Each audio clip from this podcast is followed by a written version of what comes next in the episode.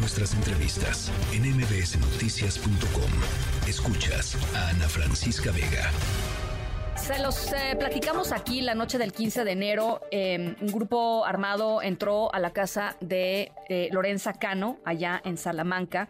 Em, asesinó a su esposo, Miguel, eh, a su hijo, Miguel Ángel, y bueno, ellos estaban tratando de impedir que este grupo armado pues, se llevara a Lorenza. Lorenza eh, es del colectivo Salamanca Unidos buscando desaparecidos porque está buscando a su hermano José Francisco que desde agosto del 2018 eh, pues desapareció y ella se ha dedicado eh, todos estos años a pues tratar de, de encontrarlo. ¿Dónde está Lorenza? Eh, ¿Qué es lo que dice la, Fiscalía de Guanajuato? ¿Qué es lo que es, qué movilización se ha hecho de parte del Estado mexicano para tratar de encontrarla y encontrarla, por supuesto, eh, con vida en la línea telefónica Lilia Tapia? Yo te agradezco muchísimo, Lilia, representante del colectivo Salamanca Unidos Buscando Desaparecidos. Gracias por conversar esta tarde con nosotros y preguntarte qué, cuál es el estatus de, del caso de Lorenza. Buenas tardes. Buenas tardes. Sí, Mire, ahorita de Lorenza no hay nada de fiscalía. Lo único que sabemos es que dejaron a, las personas que supuestamente eran culpables, pues ya se les dio la libertad. Entonces, pues estamos como al principio, peor porque ha pasado muchos días y no se sabe nada de ella. Entonces, pues eso sí nos tiene a nosotras muy inquietas porque ya andamos teniendo miedo de que quizá ya no tenga vida. ¿Qué, les dicen las autoridades, Lilia? ¿Les dicen algo? ¿Se han sentado con ustedes? No. Lo único que hizo la fiscalía, bueno, fue la que le entró al quite, ¿no? A, activar la búsqueda de Lorena, de Lorenza, perdón, porque pues aquí no teníamos esa ayuda. Aquí en el municipio no contamos con esa ayuda de emergencia para poder activar una búsqueda inmediata con protección de vida. Así que Fiscalía del Estado entra a la búsqueda de Lorena. Detienen a dos personas, pero las dejan libres por falta de pruebas. Eh, allá en el colectivo eh, Salamanca, Lilia, antes de la desaparición de Lorenza, ¿habían tenido ustedes, eh, pues, ¿qué, qué, le digo? eh, amenazas, eh, eh, hostigamientos, eh, ¿cómo, cómo, eh, pues, cómo han vivido, digamos, la búsqueda de sus, de sus desaparecidos, Lilia? Sí, sí ha habido amenazas, porque nos amenazan por las redes, eh, creemos que vienen de las cárceles, ¿verdad? Porque no, o las tratamos de ignorar. Aquí también en el colectivo nos han matado a tres buscadoras y con ella van a ser cuatro, una desaparecida y tres. El homicidio de las otras compañeras también igual. Nunca hemos sabido por qué fue. Sabemos que no tiene que ver con nuestras labores, pero de todos modos, pues sí nos interesa que nos tomen en cuenta, que nos den información para nosotras, pues también estar alerta. Claro. ¿Cómo saben, Lilia, que no tiene que ver con sus con sus actividades, porque, eh, pues visto desde fuera, eh, no, sé, cualquier colectivo de gente, pues no, no tiene a tres, cuatro asesinados entre sus filas, la verdad.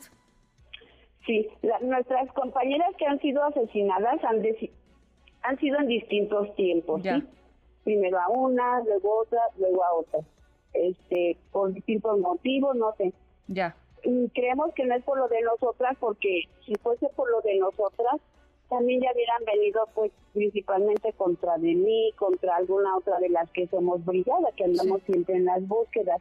También no creemos que tenga que ver, porque ahí te voy a decir, sin temor a equivocarme, puedo decirle que Lore no era una persona que viviera en esos riesgos o que se dedicara a cosas así, como para decir, bueno, pues fue lo que la llevó a eso. Sí. Eso es lo que creemos que no tiene que ver pero ninguno de los casos, eh, pues alguien ha asumido eh, pues la responsabilidad, las autoridades no han, pues no han hecho su trabajo, no han buscado lo suficiente, no han encontrado las eh, a, las personas culpables eh, y, eso pues está muy mal, Lilia.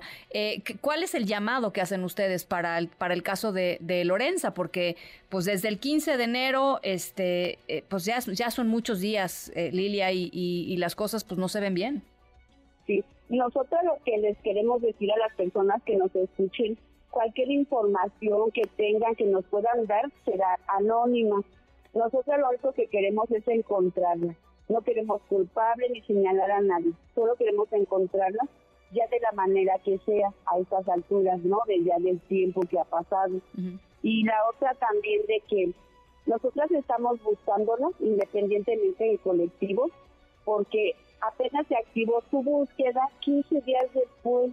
O sea, decimos, bueno, pues vamos, pero 15 días después es demasiado tarde. ¿Cómo es eso? ¿Por, qué, digamos, formalmente se activó su búsqueda hasta ahora, hasta 15 días después? ajá, apenas el lunes y martes que hicimos, empezamos con las búsquedas oficiales, con, con la Comisión del Estado, que nos ayuda también, y con la Fiscalía, de salir en equipo, ¿no? A campo a buscar. Pero nosotros desde que ellas se, se la llevan, pues empezamos a hacer nuestras actividades como colectivo lo hacemos, este pues tampoco sin resultados, también tomando en cuenta de que no podemos detonar la búsqueda totalmente porque hubo homicidio. o sea, no es igual cuando solo es desaparición. O sea, a su esposo y a su hijo. Sí, a su esposo y a su hijo.